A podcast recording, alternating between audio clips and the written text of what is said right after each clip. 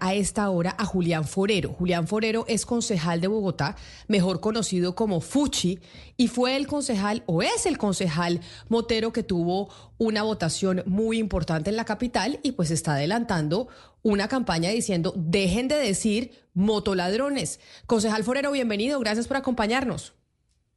Camila, buenos días, un fuerte abrazo, que Dios te bendiga, gracias por el espacio y gracias por presentarme con mi nombre y con mi chapa. Muchas gracias. Y entonces, no, pues porque la gente lo conoce a usted como Fuchi, por eso digo, hay que, hay que decirle, hay que decirle Fuchi concejal. Pero usted, en medio de la situación de inseguridad que se está presentando, dice, no, no nos digan motoladrones. Pero entonces, ¿cómo decirles? Me preguntaba una oyente a través del 301-764-4108, si la mayoría de episodios, por no decir casi todos, de los episodios de inseguridad que se están presentando en Bogotá tienen como protagonistas personas que van en moto. Sí, Camila, tienes razón. Yo sé y soy consciente de que están usando la moto para delinquir, pero nosotros nos llamamos taxiladrones, biciladrones, peatones ladrones. No podemos generalizar en un gremio. Yo soy motociclista, soy concejal y no soy un ladrón. Y así como ya existen muchos compañeros que usan la moto para cosas buenas. Y ese siempre ha sido nuestro discurso que haya que trabajarle a mitigar eh, a la delincuencia en moto, sí, pero no me parece que se va a castigar a un gremio siempre tildándolo de esa manera. De hecho, anoche, sobre la una de la mañana, fui víctima de un abuso de autoridad, donde me amenazan con arma de fuego, donde me retienen por dos horas por el simple hecho de ir en mi moto hacia mi casa. Entonces son las cosas que creo que no deben pasar. Esos guiones destruyen y atacan un gremio muy grande.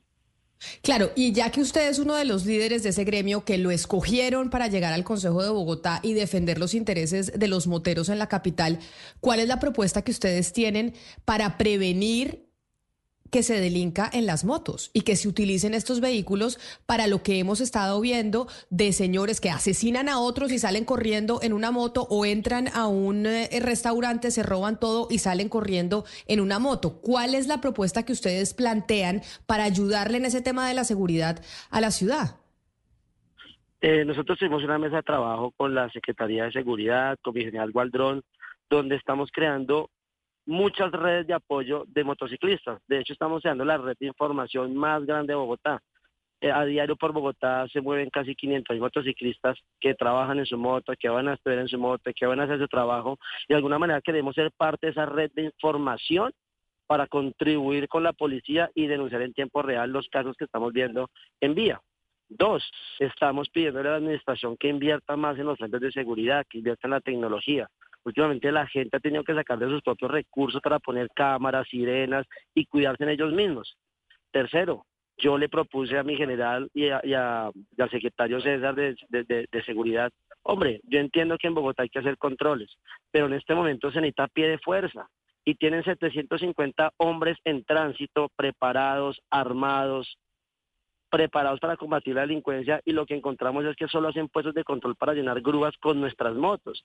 Si la prioridad es la seguridad, pues nosotros también somos gente que tenemos que aportar muchas cosas en temas de redes de apoyo, pero que también la policía, teniendo una fuerza tan grande, pues que la, la, la hacer lo que, lo que se debe hacer, que es seguridad, y ya cuando la seguridad mitigue, pues que sigan haciendo esos casos de control. Pero aquí siento que todos enmarcan la moto y estigmatizan y juzgan siempre al motociclista. Y entiendo que hay que hacer cosas pero creo que... Concejal Fuchi. Nos escribe un oyente que se llama Gustavo, que me recuerda algo que es cierto y es en Bogotá en una época los motociclistas tenían que llevar un chaleco antirreflectivo que llevaba grande el número de la placa de la moto y asimismo el casco con el número de la placa de la moto. Y eso, entre otras cosas, servía para la seguridad y poder identificar quiénes eran los que estaban yendo en las motos. Y eso se reversó, ya no tienen que ustedes usar chaleco con la placa. ¿Ustedes estarían dispuestos a que esa medida vuelva a funcionar en Bogotá para identificar quiénes son las personas que van en esas motos? Yo estoy de acuerdo en que se debe usar un chaleco reflectivo para ser visibles en la vía. Marcar a los motociclistas como ganado, pues no creo que sea la solución.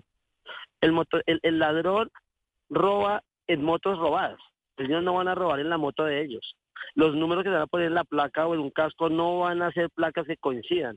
El, el ladrón es muy hábil, el ladrón le ha perdido el respeto a la autoridad y siento yo que hay que reforzar son desde el Congreso, desde el Senado, leyes que sean drásticas con ellos. pero seguir de pronto insistiendo en que es que hay un gremio donde roban en moto, lo vemos muchas veces.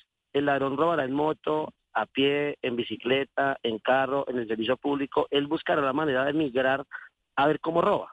Entonces, ahí es donde queremos articular con la administración cómo nosotros, con la fuerza que tenemos en Bogotá, que sigue creciendo, podemos aportarle a la seguridad de nuestra ciudad, pero sin ser tan castigados y estigmatizados, porque no, nos parece justo. No, no puedo generalizar que los policías son corruptos porque dos o tres cometen de pronto un abuso de autoridad.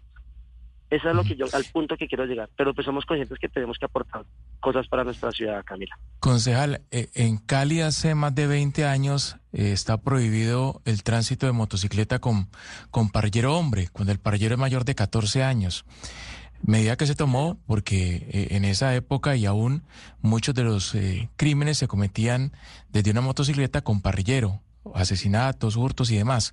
¿Usted estaría de acuerdo con que esa norma eh, fuera la misma para Bogotá y para todo el país?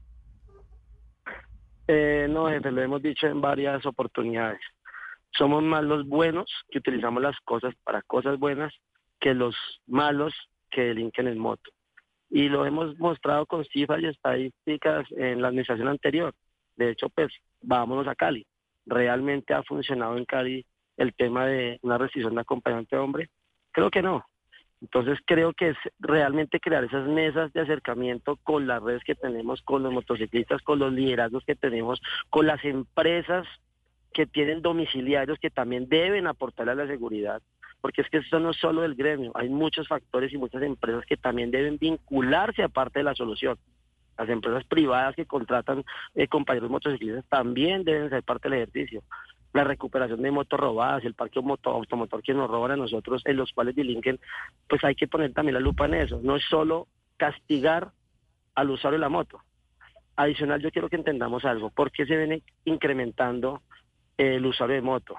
Por dos razones. Frentes de obra en Bogotá que nunca terminan absolutamente nada y generan tráfico y dos, el mal sistema de transporte que tenemos. Entonces la gente ha encontrado en la moto una solución a la movilidad. La gente necesita moverse por Bogotá y es lo que han encontrado en la moto. Adicional en la moto la gente ahorra tiempo, ahorra recursos y cuando uno ahorra tiempo y recursos, eso se traduce en calidad de vida. La gente encontró una oportunidad de trabajo en su moto. Casi que en una familia hay una moto. Es el sustento de muchos hogares en Bogotá. Y no nos parece justo que por algunos delincuentes se castiguen a muchos que ven en la moto una oportunidad de trabajo.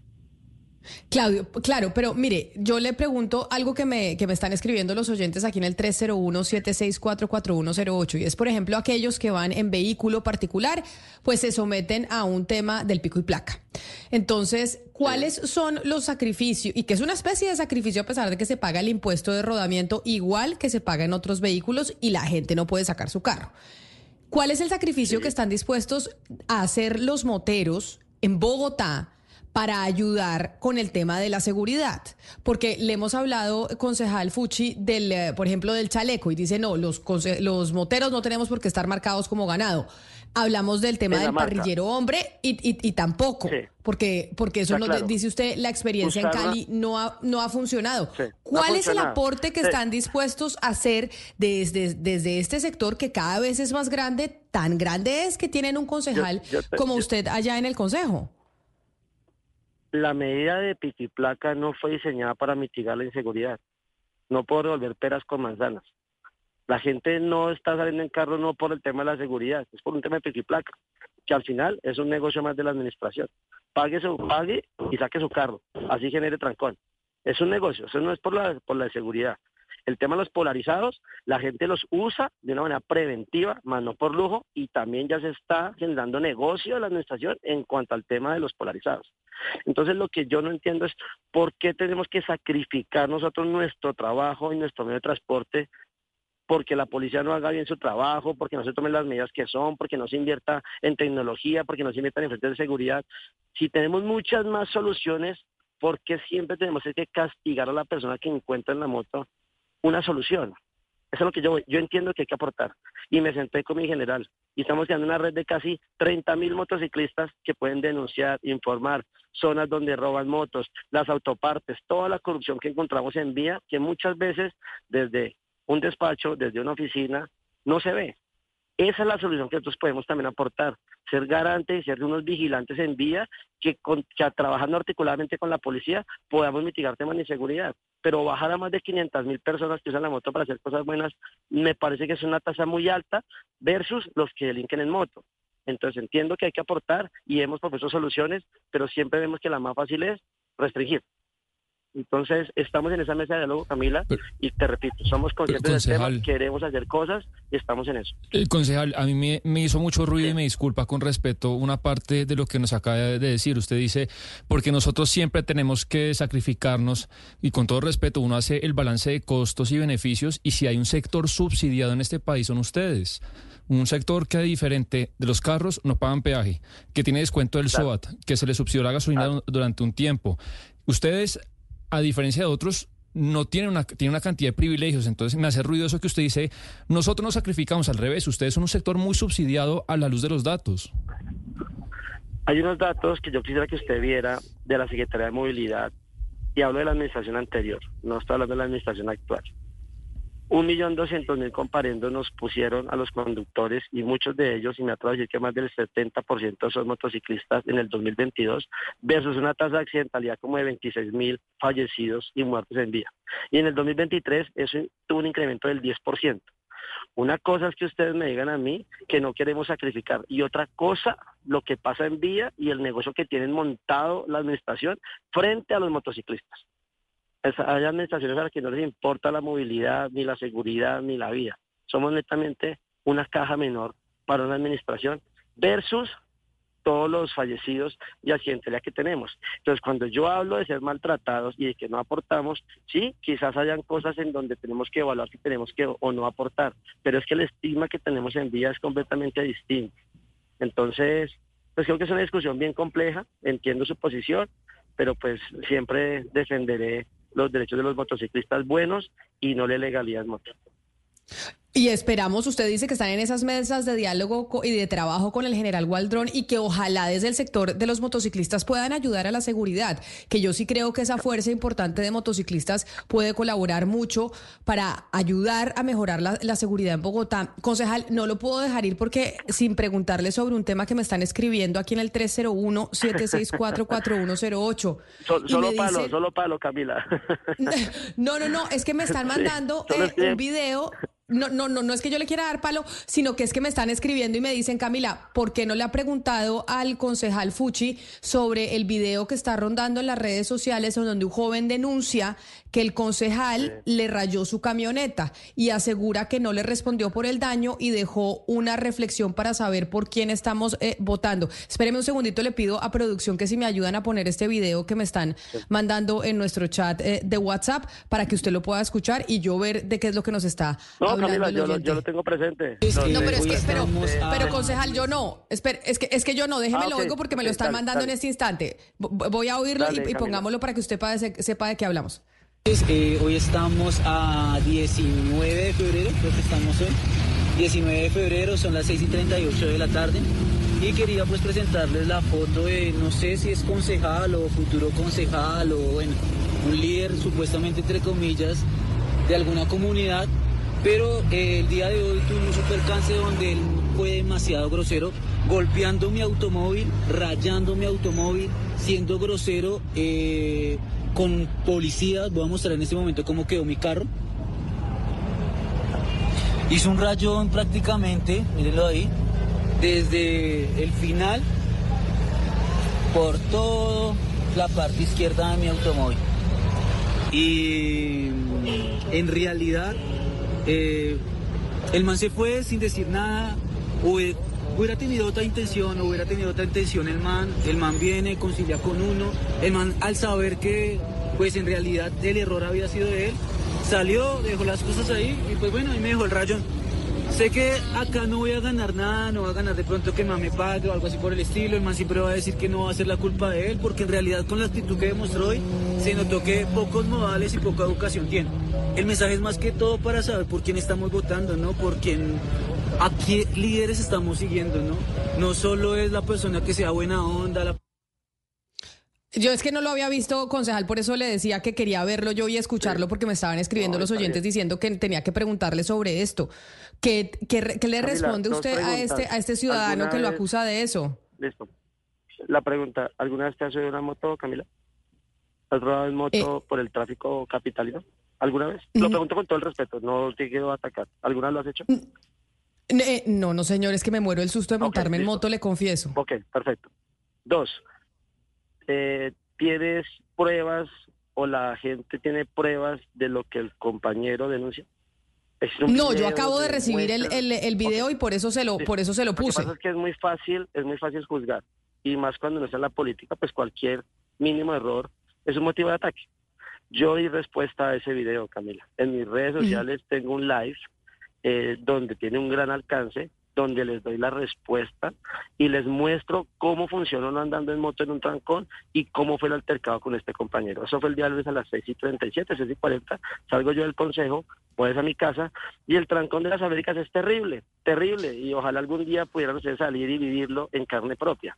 Y en esos momentos, eh, pues la gente, todos vamos hacia una dirección, todo mundo tiene afán, todo mundo quiere llegar y en ese momento pues el Señor intenta ganar terreno, ganar terreno, ganar terreno, hasta que él choca con mi moto, él viene de atrás hacia adelante. Y los que andamos en moto sabemos que un carro nunca se raya de esa manera. O sea, uno no sale a rayar un carro de esa manera. Que uno tenga algún choque, algún golpe, sí. Y ese mismo día, cuando el señor me impacta la moto, que de hecho me toca levantar el pie, porque cuando uno va en un trancón, Camila, te explico, uno tiene que mantener el equilibrio de su moto, porque uno va a 3, 4 kilómetros, ¿sí? para no caerse a ninguno de los costados. Cuando él me impacta en mi parte derecha, pues yo levanto el pie para que no me pise con la llanta. ¿sí?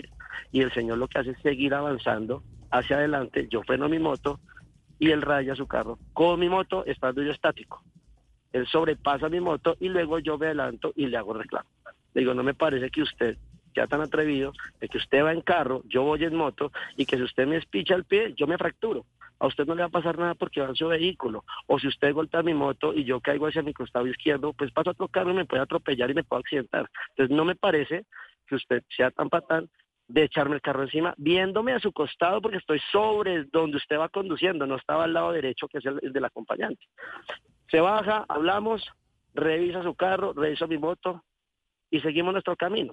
Y al otro día, un día después, sale a redes con un video tiene todo el derecho a hacerlo. Pero es muy fácil juzgar cuando uno de pronto no ha vivido en carne propia el tema. Hice el video, Camila, te invito para que lo puedas ver en, nuestras redes sociales. Di una respuesta en el tiempo también, eh, porque pues no soy un delincuente, no soy mal conductor, pero pues son percances que creo que a muchos nos puede pasar en vía. Pero pues siento que es más un video atacando mi posición política, un tema más de figurar, más que realmente lo que pasó esa noche. No es claro en el video, pero pues eh, esa es mi versión, Camila, y pues ahí están los, el video en mis redes sociales. Gracias, eh, concejal Fuchi, por, por contestarme. Yo no lo había visto, por eso le hacía la pregunta. Mil gracias por atendernos el día de hoy. Y como le decía, me parece importante de verdad que usted como líder de los motociclistas en la capital pueda ayudar y colaborar desde el Consejo, no solo para defender a los moteros, sino ver cómo desde su gremio pueden ayudar a la capital a mejorar el tema de la seguridad. Le deseo un feliz día. Camila, Camila, y para cerrar, yo sé que nuestro gremio muchas veces no se comporta de la mejor manera, sé que eso es el gremio que más muertos pone en vía. Por eso la gran bandera mía es trabajarle mucho a la seguridad, a la prevención, a la seguridad vial, y eso es lo que quiero hacer desde el Consejo. Reconozco que cometemos errores y desde esta posición del Consejo trabajaré para mostrar las acciones buenas del gremio y que pueden contar con nosotros y que somos una fuerza importante en Bogotá para cosas buenas. Entonces, de verdad, Camila, muchas gracias por el espacio. A usted, concejal Forero, muchas gracias por atendernos.